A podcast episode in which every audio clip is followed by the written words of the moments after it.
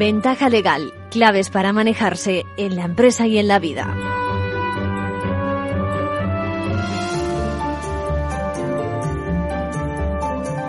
Bienvenidos a Ventaja Legal, donde atendemos las cuestiones que ustedes, vosotros, nuestros seguidores, eh, nos planteáis damos a conocer las interesantes novedades de la abogacía y, en definitiva, intentamos fomentar ese conocimiento de temas jurídicos que creemos que requieren de mayor divulgación y un tratamiento independiente e imparcial.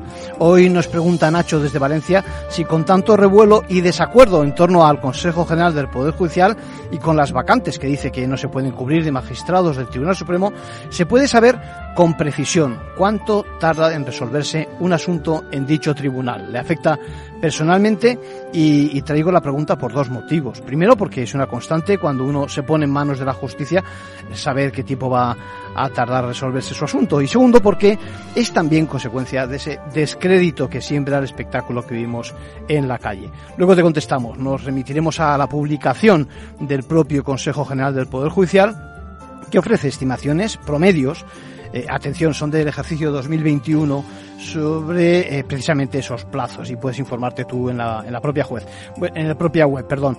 Y la justicia también empieza a resolver aquellos casos, aquellos eh, asuntos donde se discute la administración, el papel de la administración y si, y si facilitó suficientes medios de protección en materia de, bueno, pues de COVID a inicios de marzo, de marzo a junio del 2020, al principio de todo en la pandemia.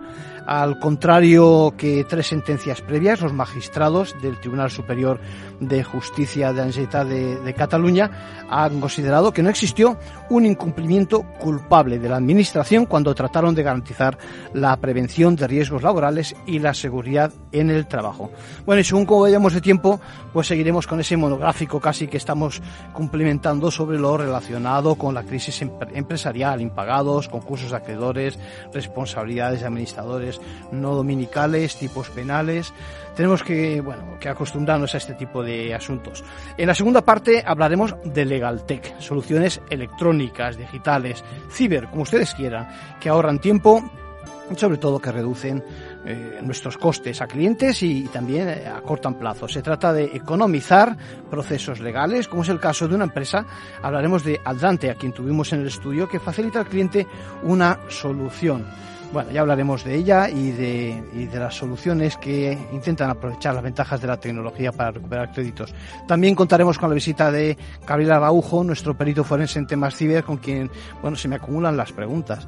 Han sido clave el tema de eh, las urnas electrónicas en las recientes elecciones de, Brasil eh, y ante las amenazas de ciberataques también le vamos a preguntar si hay que monitorizar esos ciberataques, es decir, si es una obligación de la víctima profesional, empresarial, por ejemplo, o de una administración el, el hacer esos monitoreos. Hablamos de aquellos que quienes de quienes se aprovechan los delincuentes, ¿no? que instrumentalizan eh, sus herramientas para llevar a cabo sus ilícitos. Bueno, hablamos de sobre todo de actuaciones diligentes. Y hablaremos, por lo tanto, de lo preventivo, también de algunas aplicaciones, una que viene, parece ser, de la agencia tributaria y también de la aplicación de avisos de emergencias que está también al llegar. Pero antes que nada, vamos a empezar con las novedades de los compañeros de la abogacía.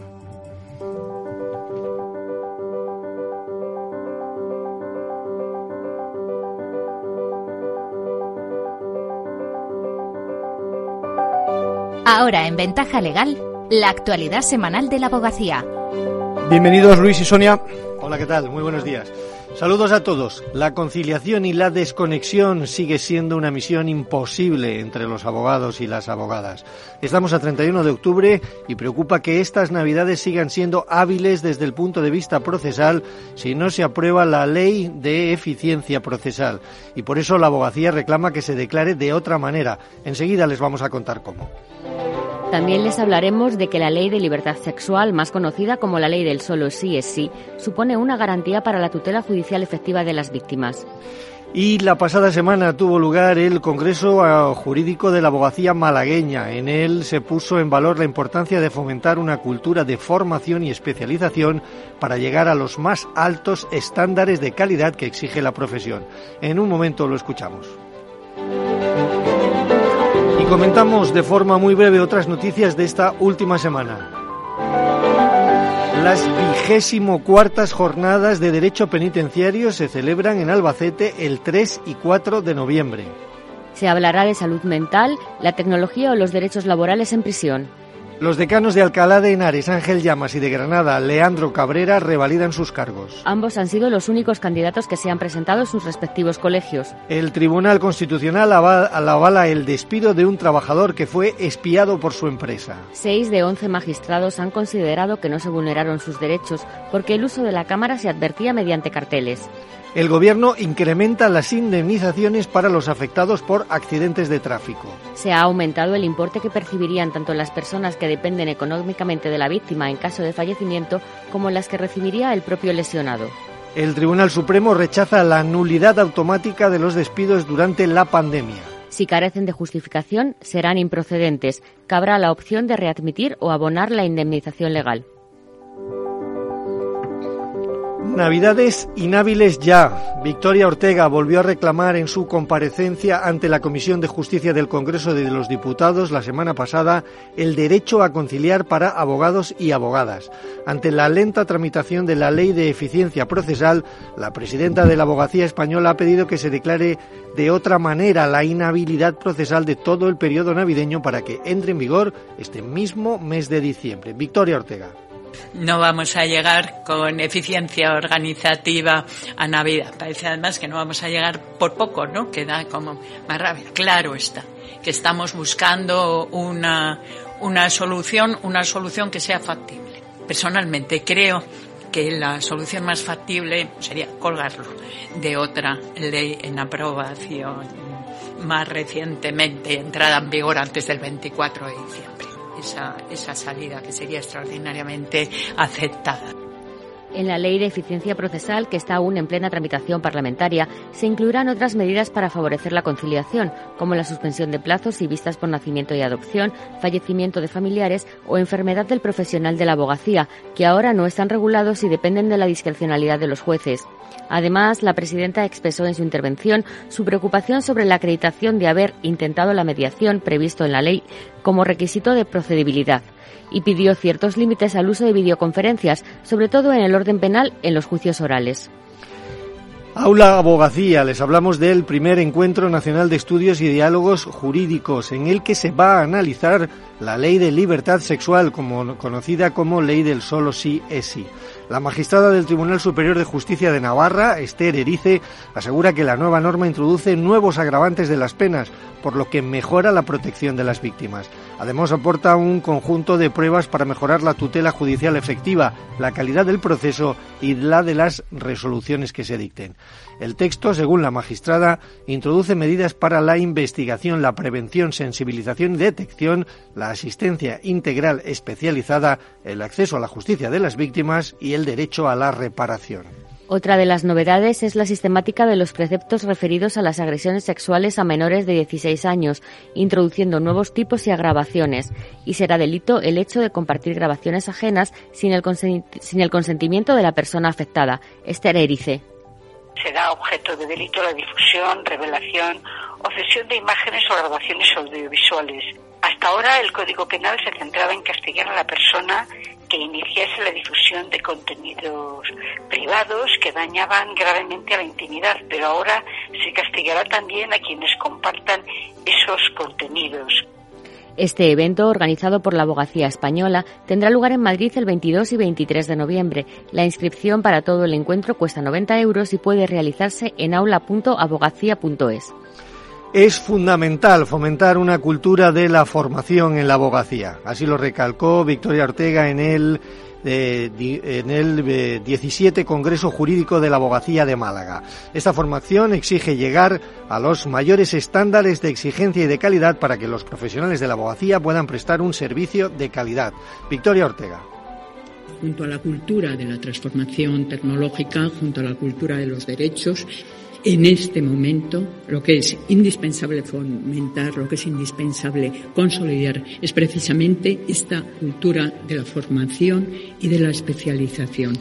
Además, recordó que la formación supone una exigencia ética, pero también normativa, porque el Estatuto General de la Abogacía ya no señala la formación como una opción, sino como una obligación de los profesionales. Y en este Congreso, prosiguió, es buena prueba de ello. Insistió igualmente en que el derecho de defensa es la espina dorsal del Estado de Derecho y pilar de la tutela judicial efectiva, y para ofrecer la mejor defensa pidió eliminar toda restricción en el acceso a las sedes judiciales y que exista la asistencia letrada preceptiva en el ámbito de la violencia de género desde el primer momento. También recordó el rechazo de la abogacía a la llamada Autoridad Administrativa Independiente de Defensa del Cliente Financiero, porque crea desigualdades entre las entidades financieras y sus clientes, e insistió en la necesidad de mejorar el anteproyecto de la Ley Orgánica de Derecho de Defensa, regulando la, la figura del amparo profesional y del secreto profesional extendiéndolo a los abogados de empresa. Vamos ya con el abogado de la semana. ¿De quién se trata en este caso, Sonia? Es Roberto García. Ha conseguido que el Tribunal Superior de Justicia de Murcia califique como accidente laboral in itinere la caída de un trabajador en el portal de su casa cuando se dirigía a su lugar de trabajo. El empleado era encargado de obra y comenzaba su jornada de trabajo a las 8 de la mañana. Sufrió la caída a las siete y media, lo que le provocó una fractura de brazo. La mutua le concedió una incapacidad temporal por enfermedad común y la Seguridad Social no lo consideró accidente laboral, alegando que el accidente se produjo cuando estaba todavía dentro de su finca. Pero el Tribunal Autonómico ha admitido que hubo un error en la valoración de las pruebas y ha aceptado las fotografías aportadas de la estructura de la vivienda. El abogado explica que el debate estaba en la extensión que debe darse al término domicilio, aunque no había abandonado la, finca, sí la vivienda. Roberto García. No fue en la escalera interior, exterior hacia la calle. Él sale y en la escalera de salida, en el portal que tiene, se resbala y cae al acero y, y sufre las lesiones. Este fallo abre ahora la vía a que el afectado, que no ha podido volver a trabajar desde que sucediera este episodio, pueda acceder a una pensión absoluta por accidente laboral. La indemnización cambia y oscilaría entre los 30.000 y los 60.000 euros. Enhorabuena a este abogado y también, lógicamente, al trabajador por este fallo. Con esto terminamos por hoy. Hasta la semana que viene. Muchas gracias, Luis. Muchas gracias, Sonia.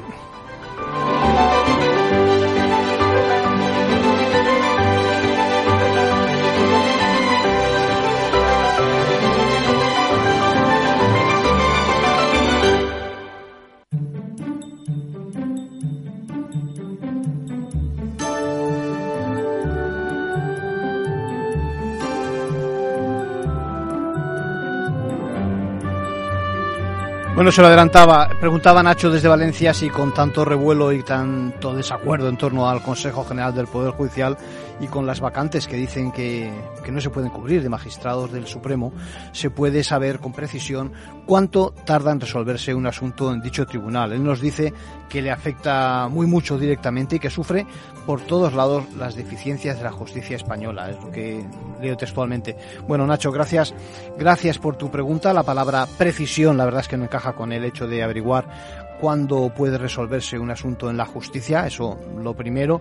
Tampoco sabemos de qué naturaleza es tu caso, si es civil, si es penal, si es contencioso. Y por último, es muy difícil darte una orientación. Bueno, como mucho puedo transmitirte lo que publicó el propio Consejo General del Poder Judicial que son estimaciones, eh, promedios, atención, son del 2021, del ejercicio del 2021, ¿no?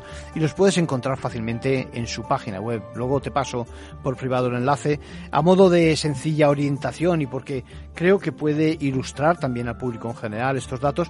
Puedo decirte que en dicho informe, en un ejercicio de transparencia que hay que agradecer, vemos cómo un asunto civil de media puede tardar algo más de 24 meses, es decir, por encima de los dos años.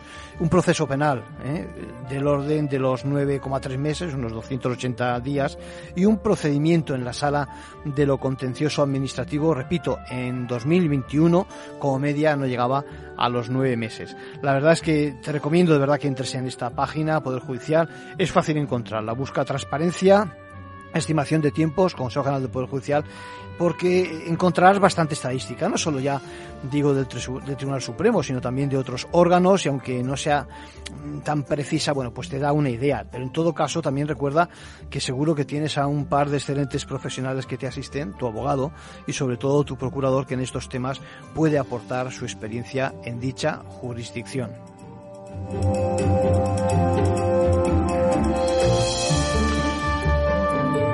Bien, y por otra parte no podemos olvidarnos de, de, los malos ratos que pasamos al inicio de la pandemia, ¿no? Allá por marzo de 2020. Es ahora cuando la justicia empieza a resolver aquellos casos donde se discute si la administración correspondiente facilitó suficientes medios de protección a los sanitarios con el fin, con el fin de reducir los riesgos que tenía el COVID. Bueno, esta, esta semana hemos conocido el pronunciamiento del Tribunal Superior de Justicia de la Comunidad Valenciana que exime a la Generalitat de indemnizar a los sanitarios por falta de protección. Estamos hablando de esa época del principio. ¿eh? Al contrario que tres sentencias previas que ya adelantaba, los magistrados consideran que no existió lo que denomina un incumplimiento culpable de la Administración cuando trataron de garantizar la prevención de riesgos laborales y la seguridad en el trabajo junto a la escasez de EPIs, aquellos equipos de protección individual, ¿se acuerdan? Pues destaca una indudable actividad preventiva que abro comillas, dice que si bien resultó insuficiente, mucho tuvo que ver en ello la imprevisibilidad de la situación por sus alarmantes dimensiones y la rapidez con que se propagó el virus. Cierro comillas, es lo que dice la resolución. La verdad es que eh, apuntan que cuatro acciones ayudaron. Eh, por una parte, la reducción al máximo de la asistencia presencial en los centros sanitarios. Por otra, la suspensión de intervenciones quirúrgicas, ya lo diré, ingresos o pruebas diagnósticas programadas. Eh, por otra parte, también las primeras autorizaciones para adquirir material sanitario que ascendían a importes superiores al, al millón de euros. Y también, por supuesto, la elaboración de una guía de actuación frente a la COVID-19 para profesionales sanitarios y sociosanitarios. Por tanto, no ha lugar resarcir a los sanitarios por daños morales.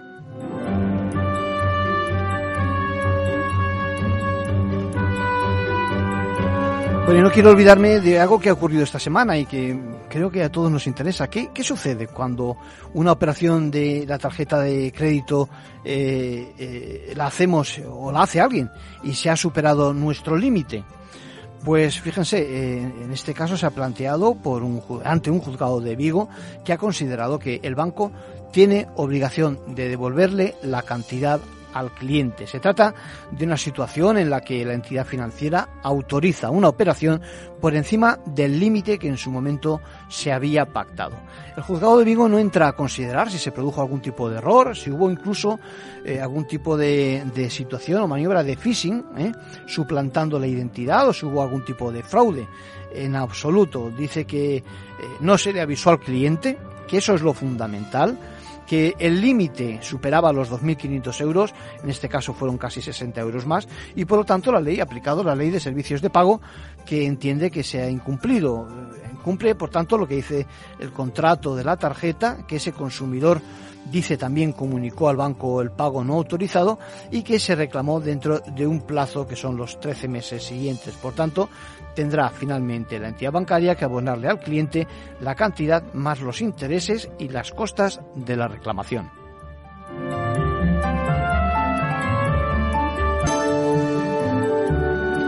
Bueno, y tenemos con nosotros ya a Gabriel Araujo, que nos va a acompañar también en la segunda parte, pero yo creo que son tantos temas, se me acumulan tantos temas, Gabriel. ¿eh? Hola, buenos días, encantado de estar aquí otra vez. Pues ya ves eh, que si las tarjetas de, de, de crédito superan el límite, que si han sido sometidos o no al phishing, que si, yo sé, que si las elecciones de, de, de, Brasil, que hoy conocemos el resultado y que ahí hay una urna electrónica que no para este caso, sino para tantos casos, se duda de su legalidad, ¿no te parece?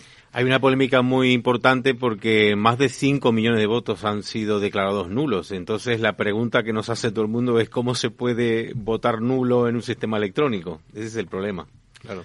Creo que con anterioridad ha habido alguna, algún estado también que ha anulado, ¿no? O que no ha autorizado ese tipo de, de, herramientas, ¿no? Sí, en concreto en Holanda. En Holanda se puso en práctica y como se vio que no era garantista, eh, se, eh, se prohibió y también en Nueva Gales del Sur, en Australia. ¿Qué me dices de todos los temas relacionados con esas aplicaciones que nos van a aplicar, por ejemplo? Es un adelanto, luego quiero que hablemos con uh -huh. más calma, pero eh, esas aplicaciones donde no sé si realmente se, se, se, viola nuestro derecho a la intimidad, porque se pueden hacer con nuestros teléfonos móviles, quizás, ojalá no, sin autorización judicial. Está claro que es como entrar en la puerta de nuestra casa y para eso hace falta una resolución del juzgado motivada, que, que con detalle diga dónde se puede entrar, en qué plazo, los motivos, etcétera.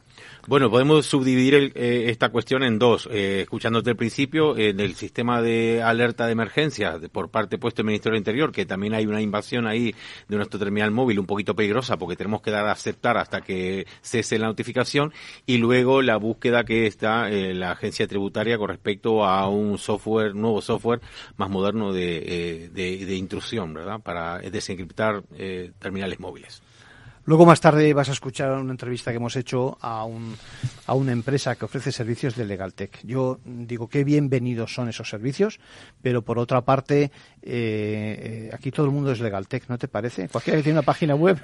sí, porque claro, todo ya está todo tan tecnificado. Y bueno, con respecto a lo que tú comentabas de la, de, la parte de las entidades bancarias, también están respondiendo bien. La verdad que hay que felicitarse también porque ellos están respondiendo aceptablemente bien. Hay casos que están un poquito más trabados y que tenemos que ir, pero bueno, por lo general están, están respondiendo bien las entidades bancarias. Sí, lo que pasa es que me pregunto jurídicamente eh, qué es responder bien. Es decir, si desde el punto de vista preventivo, y es una pregunta para la segunda parte del programa, eh, tendrían que hacer algo más. ¿eh? Imagínate igual no es imaginarse mucho, ¿eh? que, pues yo qué sé, que son conscientes de que ha habido un hackeo, si alguien se ha apropiado con nuestras contraseñas y demás, y no nos lo dicen a tiempo. ¿eh? Es decir, si eso ocurriera, que digo yo que es imaginario, que no ha pasado, es un poco ironía, eh, ¿qué ocurriría en esos casos? ¿no? Hay mucha inquietud. Yo acabo de venir de Centroamérica, he dado una, una charla en la asociación bancaria con los principales bancos allí de Centroamérica, de Estados Unidos, y por lo menos tienen un ojo puesto en lo que está haciendo España. Así que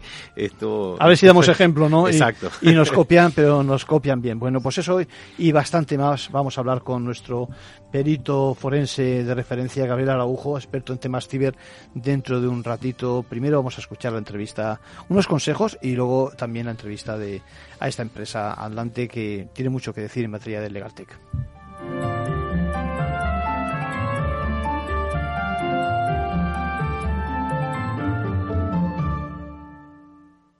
¿Qué es ir más allá?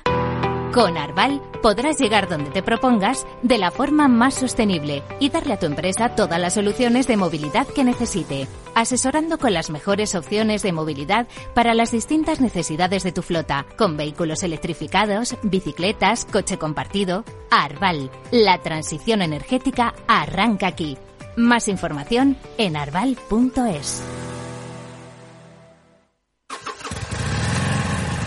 Moto Curvas. Todo sobre ruedas. Es muy simple asegurarse con el Betia. Simple, claro, el Betia.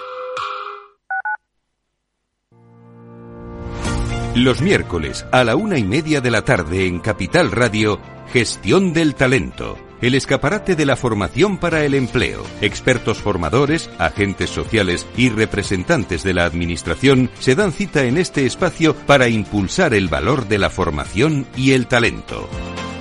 Un espacio de Fundae, la Fundación Estatal de Formación para el Empleo, dirigido por José Joaquín Flechoso.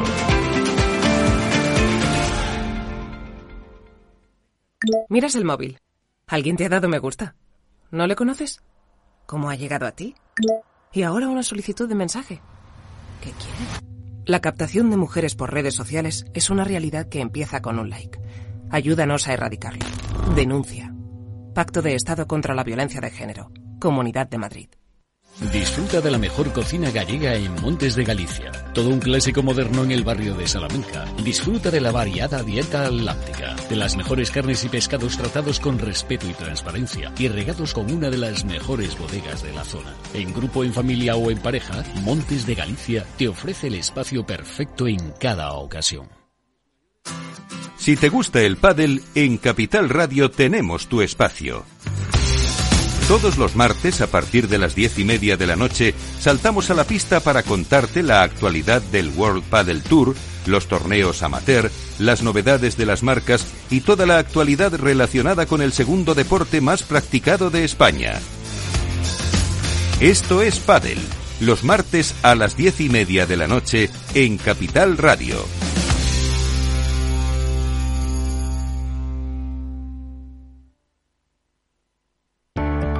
Personas Inquietas, Capital Radio.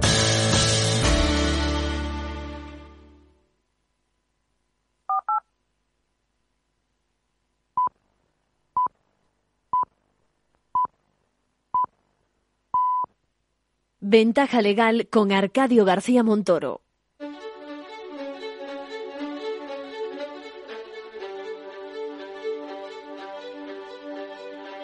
La entrevista, escuchar, es compartir conocimiento.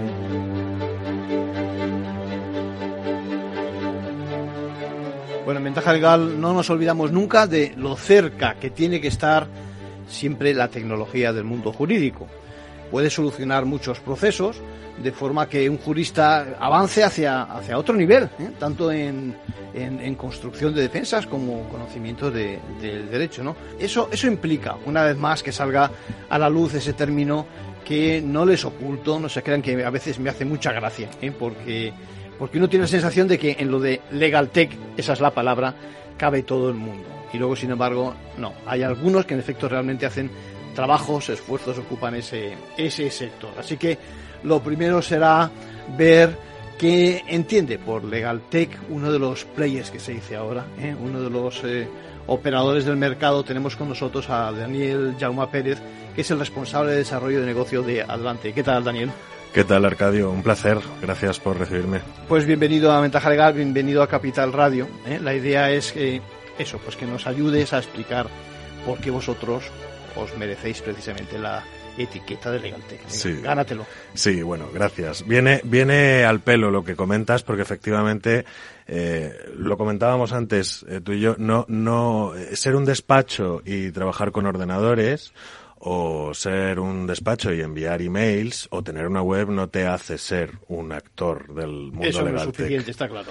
Eh, nosotros eh, en Atlante, ¿por qué nosotros somos Legaltech y por qué la, la comunidad de compañías Legaltech lo son? Bien, porque nosotros lo que hacemos es innovar desde el inicio eh, en los procesos que se realizan eh, alrededor de los servicios legales a través de la aplicación de tecnología.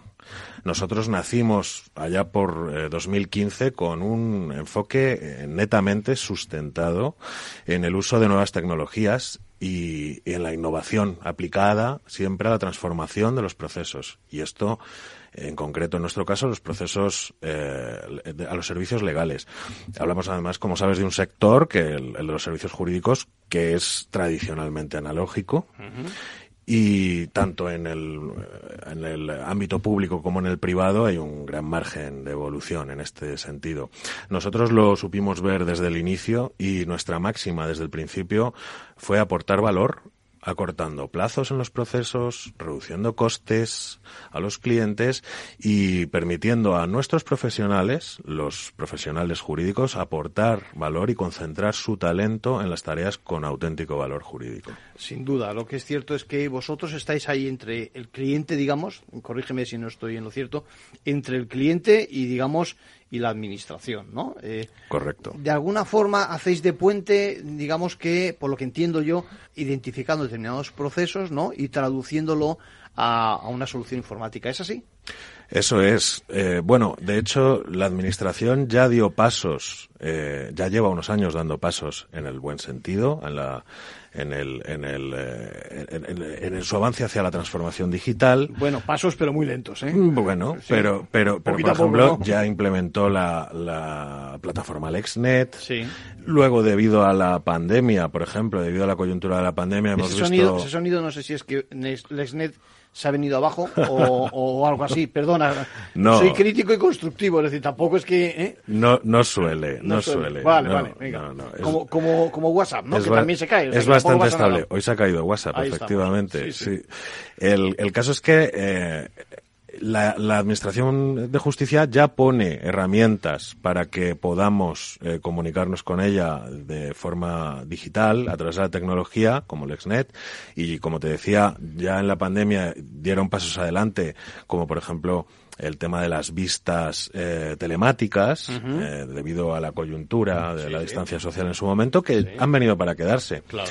Nosotros, que hemos eh, crecido en el sector de la recuperación como eh, central de procuradores, y ahora ya hemos eh, eh, diseñado y evolucionado una serie, un portfolio de servicios alrededor de, la, de los servicios de, eh, legales de recuperación.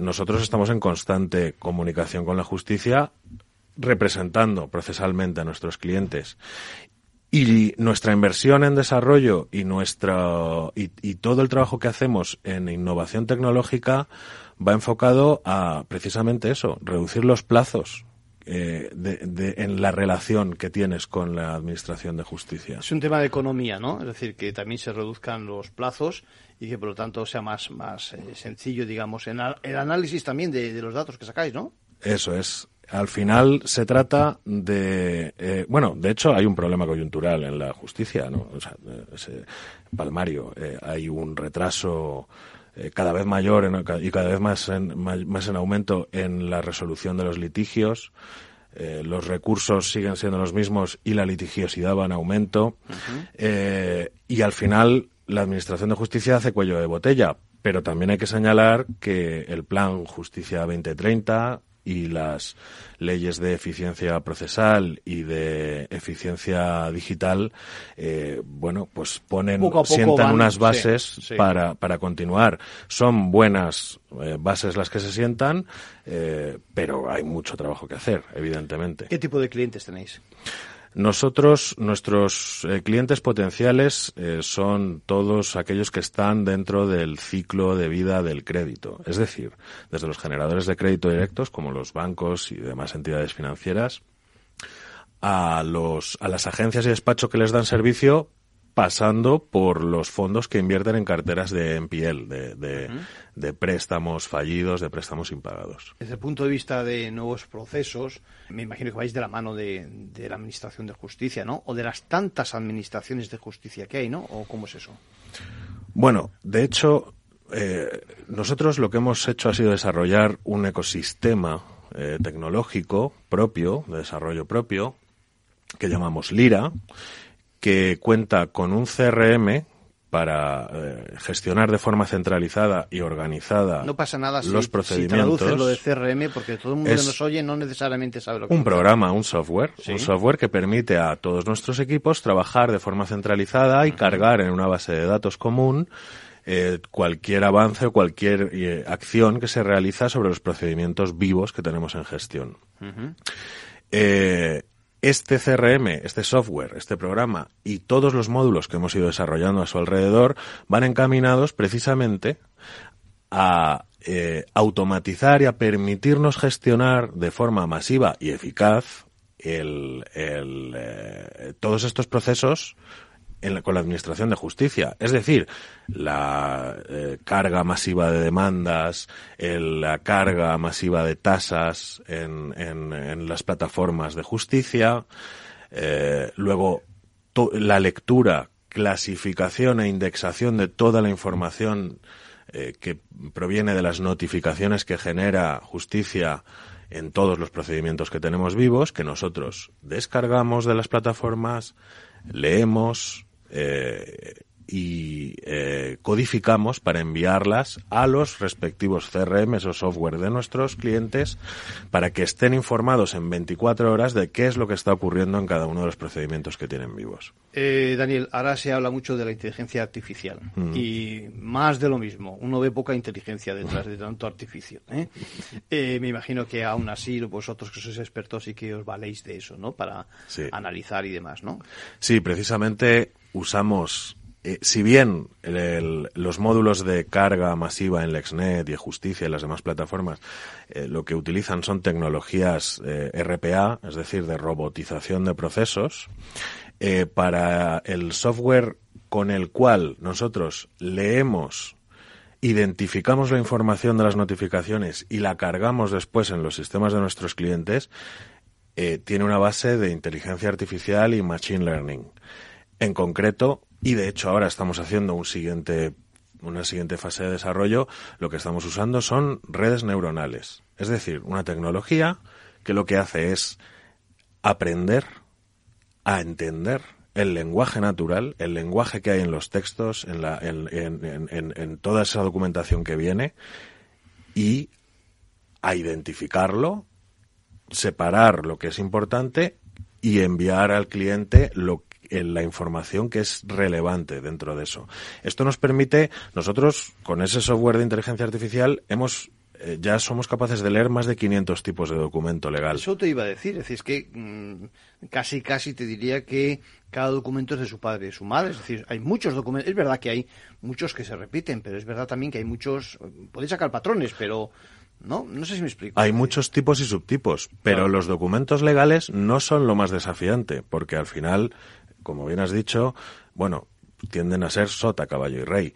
Lo que además estamos consiguiendo con, con la aplicación de estas tecnologías, como las redes neuronales, es a leer documentación no legal, es decir, a leer contratos, a leer tasaciones, a leer certificados, notas simples, la capacidad de extraer información de una forma rápida, masiva y cargarla en formatos que entiendan los software de nuestros clientes, nos permite no solo mantenerles perfectamente informados de forma actualizada de lo que está pasando en sus procedimientos, sino que, por ejemplo, cuando adquieren un portfolio, cuando compran una cartera, eh, nosotros les ayudamos a tener toda la información contenida en la documentación de esa cartera, de esos créditos, de una, en, en un tiempo récord.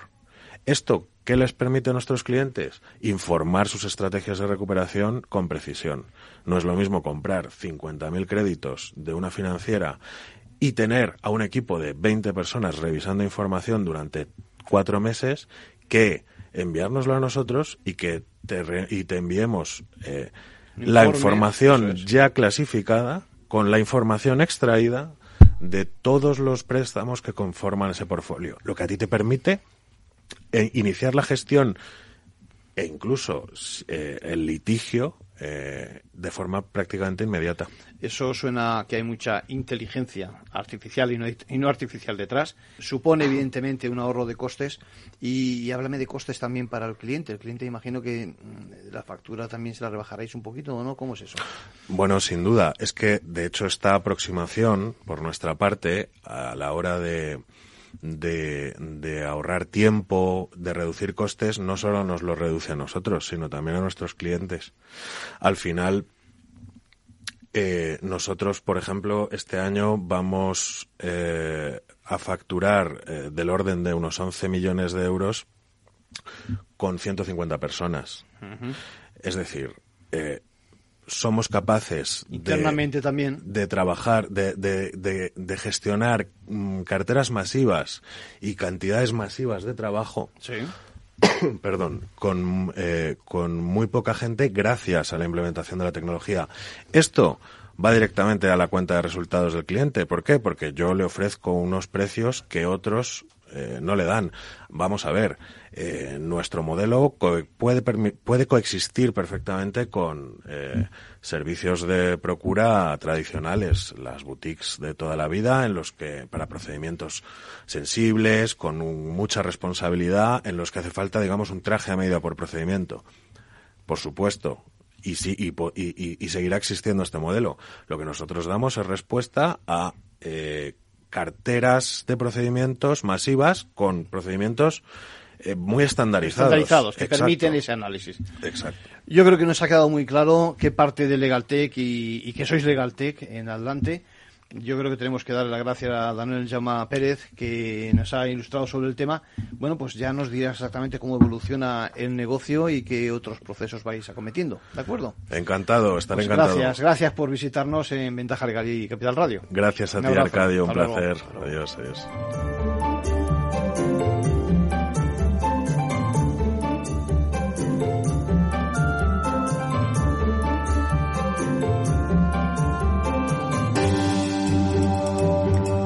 Bueno, y hablábamos ya unas pequeñas primeras palabras con Gabriel Araujo. Gabriel, ¿cómo estás? Encantado, nuevamente, un saludo. Eres, ya sabes, nuestro perito forense en temas ciber y, y se, me se, me acumulan las preguntas, decía. Mira, lo primero, ha sido clave en las elecciones brasileñas de, de esta noche, precisamente el uso de urnas electrónicas, en un escenario que permanentemente se cuestiona la validez de esas herramientas en un proceso tan necesitado de garantías en cualquier Estado de Derecho como es el de la elección precisamente de sus representantes y jefes de Estado. en su caso, ¿no? ¿Qué te parece? Sí, desde luego ahí eh, la mayor garantía que se pueda dar, mucho mejor. El sistema, lamentablemente, de una electrónica no es garantista, como decíamos antes, se quiso implantar en Holanda y el, los organismos validadores finalmente no avalaron este sistema, tampoco en Nueva Gales del Sur, hubo problemas también en Colombia, en Ecuador. Es cierto que en Brasil lleva del año 90 y pico, el año 99 lleva muchísimos años, pero las continuas auditorías que se han hecho eh, han estado vedadas a ciertos sectores, únicamente los que ellos querían, digamos, los, implementadores de, esa, de sistema únicamente dejaron que los revisara gente muy afín a ellos y realmente el problema que tiene es que no se garantiza la cadena de custodia y esto es muy importante. Sí, y además eh, lo comentábamos fuera de micrófono, es decir, eh, quien ha gobernado, aunque esté ahora en la oposición, también ha tenido oportunidad de cambiar el modelo y no lo ha cambiado, ¿no? O sea, Claro, es que ahora no vale protestar. Eh, cuando se ha podido cambiar el modelo, no se ha hecho. De hecho, se ha cambiado para peor, porque antes sí es cierto que con el voto electrónico también se imprimía en una cinta que nosotros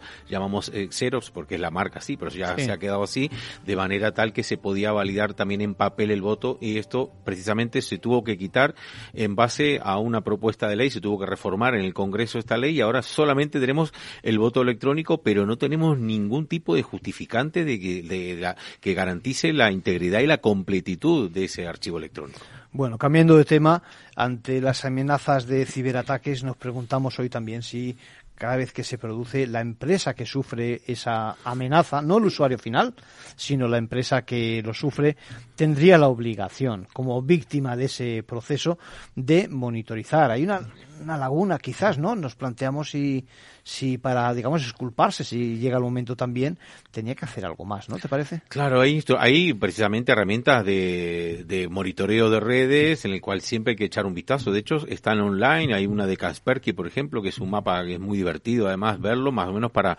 ver. Y bueno, yo estuve en Panamá la semana pasada, eh, advertí una inusual subida de ataques por ransomware y entonces inmediatamente avisé a las autoridades. Pero bueno, realmente exigía diciendo hay que dar una alerta a las empresas, a los bancos, a las entidades financieras que abran un poquito más los ojos en el sentido de vigilar lo que llega por correo electrónico, que normalmente es el vector de entrada de estos ataques.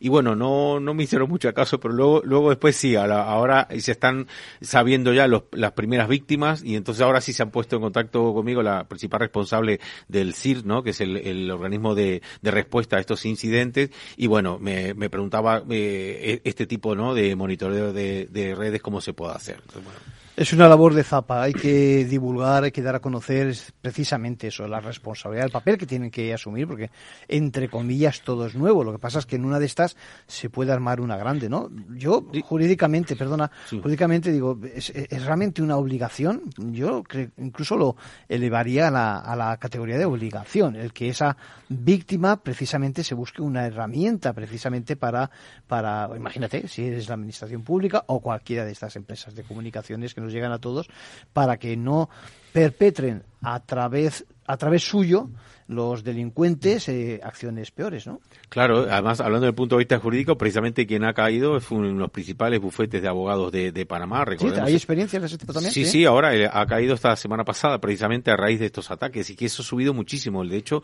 les he aportado la, la gráfica y es, es brutal. Se, se multiplicaron como por 15 los, los ataques a Panamá. Recordemos también Costa Rica, el país vecino que cayó, la infraestructura de Panamá cayeron, todas las partes de instituciones. De hecho, se retrotrayeron hasta casi 30 años toda la cuestión tecnológica y entonces, bueno, era motivo suficiente como para elevar un puntito la alerta. No entrar en pánico porque nosotros somos muy enemigos. Yo, por ejemplo, no me gusta crear alarma social ni nada de ese tipo de cosas. Sencillamente es estar con los ojos un poquito más abiertos y tú decías antes, bueno, que el tema de los usuarios. Los usuarios siempre se quedan perjudicados. Claro, el último de la claro. cadena y al que siempre le van a robar los datos y, Claro. y le van a estafar. Por eso lo que me planteo es si eh, el no monitorizar es suficiente, demostrar suficiente diligencia, porque hay que exigirle, hay que, pues eso, pedirle una actuación diligente a este tipo de empresas de comunicaciones, ¿no? Exactamente, la respuesta, digamos, proactiva, ¿no? Esas medidas proactivas, lo primero que tiene que hacer es, evidentemente, hasta las primeras señales, como digo, abrir más los ojos y cuando hay un caso de brecha, que lo hemos tenido esta misma semana Claro. anterior,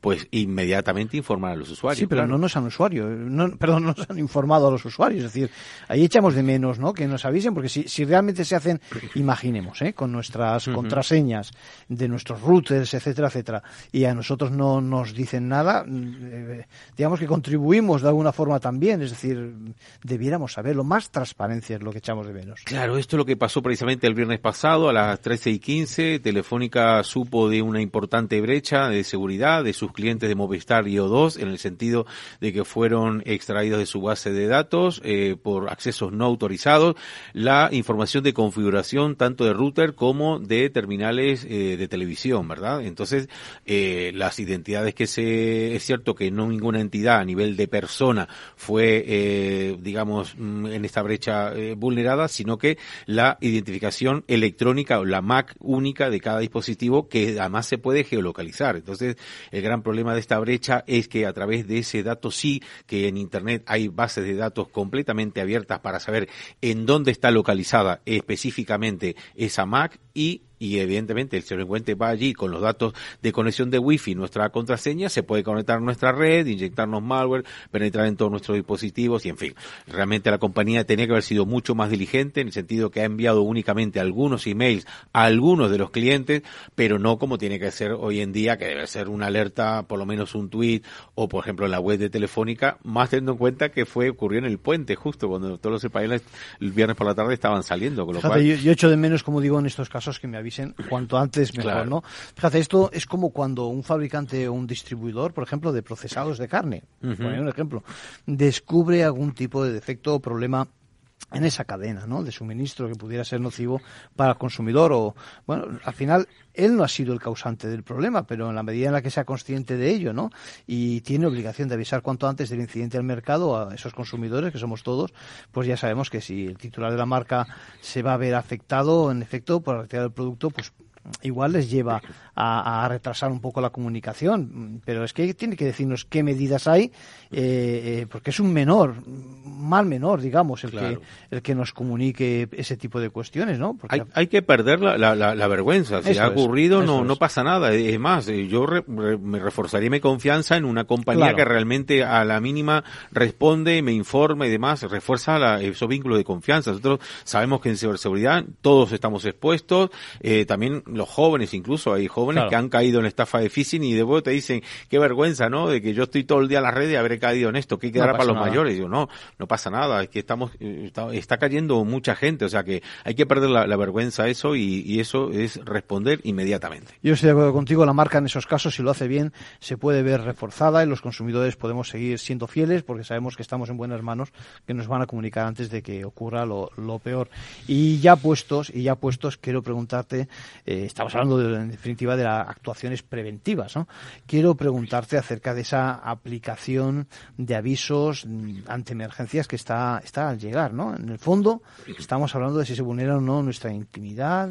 ¿Qué, qué te parece? Bueno, este sistema de emergencia ya está operativo, es por parte del Ministerio del Interior, es una alerta de catástrofe, lo que el gobierno considere que es catástrofe, que nos llega a través de nuestra localización por la conexión a través de las antenas móviles. No nos llega ni por wifi, ni por email, ni nada. Es sencillamente que nos llega un sistema de notificaciones de emergencia que podemos activar o podemos desactivar. Yo lo tengo desactivado, pero no por nada, ningún tipo de desconfianza con el gobierno ni nada por el estilo, sino que esa eh, notificación realmente muy molesta hasta que uno no le dé aceptar, no puede parar, está sonando y vibrando el teléfono en todo momento.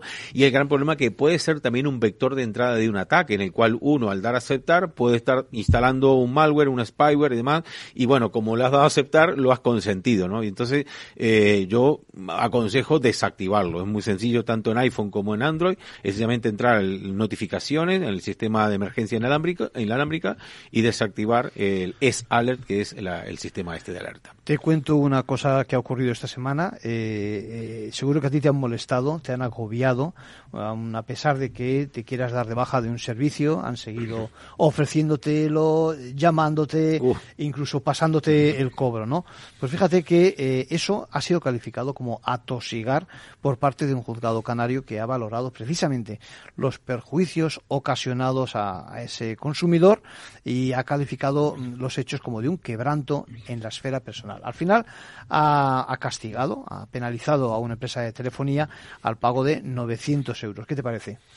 Me parece muy bien porque además realmente es molesto. Yo, por ejemplo, que estoy dado de alta en la lista Robinson, que específicamente es la lista para que las compañías de, telecomunicaciones no me contacten para ofrecerme tipo de ofertas y demás, pues realmente al final no la respeta nadie, ¿no? Y esto es algo, es un déficit importante que ahí las autoridades sí que tienen que moverse en el sentido de si estamos en la lista, yo estoy en la lista Robinson, no me tiene que llamar nadie.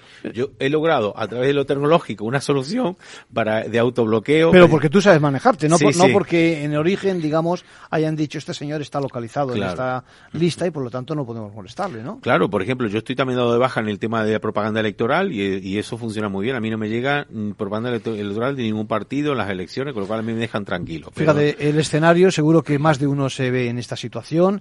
El consumidor recibía lo que se denominan molestias, más que mm. son molestias, porque por una parte le llamaban, por otra parte le enviaban mensajes e incluso, fíjate, le ordenaban cobros a pesar de que había rescindido el contrato, ¿no? Bueno, eh, yo creo que a todos les va a sonar ese escenario. Mm. La sentencia, ya te digo que además es muy interesante porque el magistrado pone énfasis en esos métodos que tuvo que soportar el consumidor y los califica como presión reiterada por parte de los mecanismos de cobros de la demandada. Destaca también la imposibilidad del demandante, esta es otra, por poder contactar a la inversa con la entidad demandada. Es decir, que encima no solo te no solo te persiguen, sino que cuando tú por algún motivo aún así quieres contactar con ellos, no hay forma de que te atiendan. ¿no? Sí, además aquí también hay un déficit un poco de, cómo está trabajando la Agencia Española de Protección de Datos, porque yo tengo muchas personas que han contactado precisamente para eso y, y bueno, finalmente dice que están legitimados, que es una comunicación que respecto a la protección de datos no es válida completamente porque es comunicado unos datos a una empresa de recobros, digamos, y entonces, bueno, ahí hay problemas también. ¿no? Por último, me dicen que hay una aplicación de la agencia tributaria que está cerca de que se ponga en marcha Mm, por la que pueden acceder a nuestros móviles, ¿es así? Bueno, están en búsqueda. Ya la agencia tributaria tiene dos soluciones que nosotros los peritos de informática forense utilizamos mucho, que es Celebrite, que es una empresa israelí, y Nux también, que es una empresa australiana. Ya tienen las licencias, pero bueno, quiere eh, la agencia tributaria un sistema aún más intrusivo en el sentido de desencriptar móviles y demás, no de manera remota. Eh, yo creo que es un coqueteo con estos sistemas que no es del todo legal. Recordemos la Guardia Civil también tiene un sistema que se llama Aquelo, que es también un sistema a nivel remoto que puede acceder sin autorización judicial a esos terminales móviles y esto de verdad, eh, eh, recordemos también que hace un par de años la Civil recibió a dos directivos de, de NSO Group, la empresa israelí de, que tiene Pegasus, con lo cual este tipo de software, que yo hablo directamente de spyware y de malware, no pueden estar dentro de las instituciones. Muchas gracias Gabriel Araujo. Eh, seguiremos consultándote y ahora, en cualquier caso, les animo a que nos sigan en las redes a través de capitalradio.es.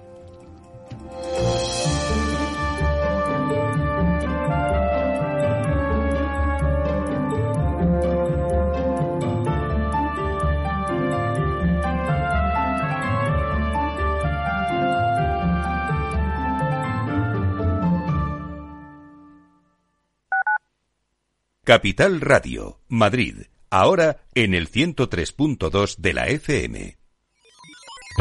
Los robots escuchamos Capital Radio. Es la radio más innovadora. Oímos a Saragot, con Luis Vicente Muñoz. Ahí le has dado. Esto es Capital Radio. Di que nos escuchas. Desde el 17 de octubre, protégete doblemente ante la gripe y el COVID. Si tienes más de 60 años o perteneces a algún grupo de riesgo o eres personal sanitario y sociosanitario, pide cita en tu centro de salud o punto de vacunación. En la web de la Comunidad de Madrid podrás informarte del plan de vacunación de refuerzo de la gripe y el COVID. Comunidad de Madrid. Todos los lunes a las 12, en directo en Capital Radio, la actualidad de personas y empresas en el Foro de los Recursos Humanos, primer espacio en la radio y en Internet dedicado a la gestión de personas y directivos en nuestro país. Pero más que nunca nos toca hablar de aspectos humanos. Voces acreditadas, profesionales del sector, empresas destacadas, empleados, líderes, todo sobre los recursos humanos. Un año más estamos con todos ustedes eh, en este espacio único en la radio y en nuestros contenidos dedicados a la diversidad. En la radio siempre en directo desde hace 18 años. Antena de Oro 2020. El Foro de los Recursos Humanos. Los lunes a las 12. Con Francisco García Cabello. Esto te estás perdiendo si no escuchas a Rocío Arbiza en Mercado Abierto. Albert Triola, consejero delegado de Oracle. Yo suelo decir que la digitalización es el plan de pensiones de las compañías y las empresas, con lo cual eso va a llevar a que las compañías van a comprar más software. Mercado Abierto con Rocío Arbiza.